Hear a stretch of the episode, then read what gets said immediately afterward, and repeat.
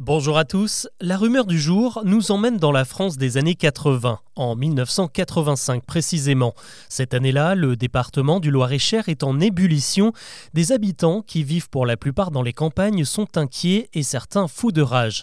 Un hélicoptère aurait survolé la région et procédé à un lâcher massif de vipères qui menacent désormais leurs enfants et leurs animaux.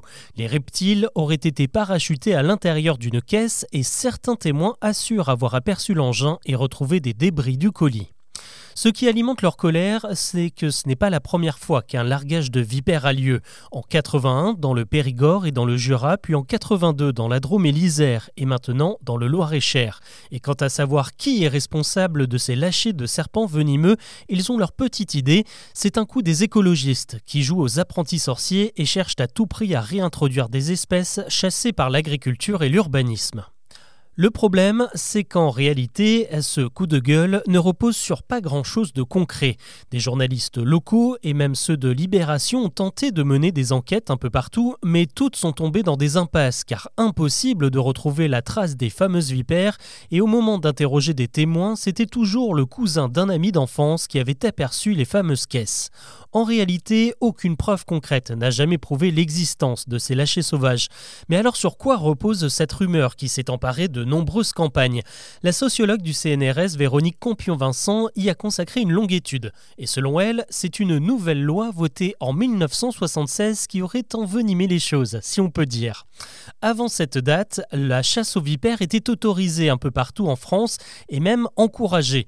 À l'époque, on pouvait même percevoir des primes en ramenant des cadavres de reptiles dans certaines mairies, un franc par animal. Certains en ont carrément fait leur métier, car en plus d'être récompensés par les municipalités, les chasseurs pouvaient revendre leur prise à des restaurateurs qui fabriquaient de la vipérine, de l'eau de vie à base de vipères, ou encore à des laboratoires qui utilisaient le venin pour fabriquer des médicaments.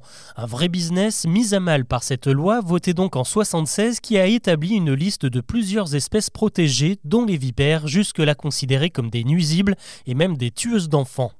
Dans les milieux ruraux, on a donc vu d'un mauvais œil cette contrainte justifiée par la protection de la nature. C'est aussi l'époque de l'essor des parcs nationaux et des campagnes de réintroduction d'autres espèces, comme le lynx par exemple, des mesures très nouvelles décidées par Paris mais qui obligeaient les paysans à s'adapter après avoir passé des siècles à essayer de maîtriser la nature. Pour ne rien arranger, en 1980, un militant écolo passionné de serpents a libéré sauvagement plusieurs individus en Alsace. L'affaire un certain écho dans la presse nationale.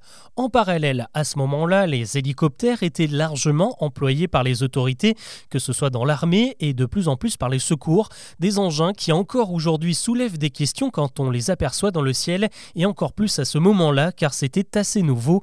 En fait, ce sont tous ces éléments mis bout à bout qui ont donné corps à la légende des lâchers de vipères.